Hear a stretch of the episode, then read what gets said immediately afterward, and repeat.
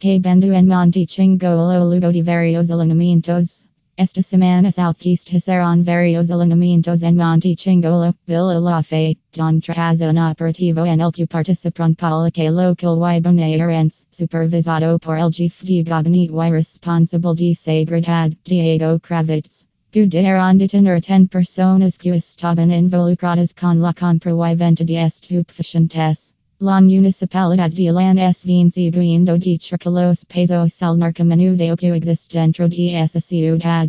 A menudo levantan denuncias a partir de sospechas y encargan una investigación suele terminar en un alineamiento seguido de detenciones y secuestros. En este caso, la investigación la levanta la propia Fiscalía de Lan Escuela de avanzadas las investigaciones, en conjunto con la Policía Bonaerense, que la banda Southeast dedicada la venta de narcomenudeo.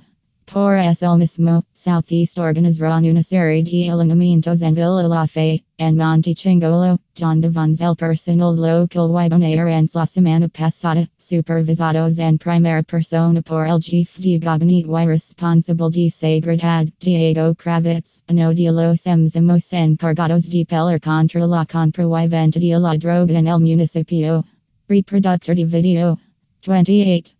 El operativo que Cummins en Horas de la Madrugada y termina primeras horas de la mañana Southeastern y con un acordonamiento por parte de los efectivos con la finalidad de asegurar el lugar. En muchos casos ingreso en Polique de encubierto para supervisar la zona que luego avisa el resto de los oficiales que den la voz de alto para hacer su interrupción en la zona. En esta oportunidad, Southeast trata de un gran alineamiento dividido en tres partes. Esta banda ya había sido arrestada en una oportunidad, pero luego la envolver la zona y continuaron con la venta en esa zona. La idea es que esta vez quedan presos y Southeast termin con esta banda bastante conocida, afirma el responsable de seguridad Diego Kravetz. Las modalidades han cambiado, antes existen bien KRS don Southeast almacenaba la droga, ahora está almacenamiento Southeast State realizando en las mismas casas de familia y en los alineamientos TNCONTRS con los padres, hijos, abuelos en las viviendas, afirma también Diego que acumpa los efectivos desde el inicio del alineamiento hasta las detenciones.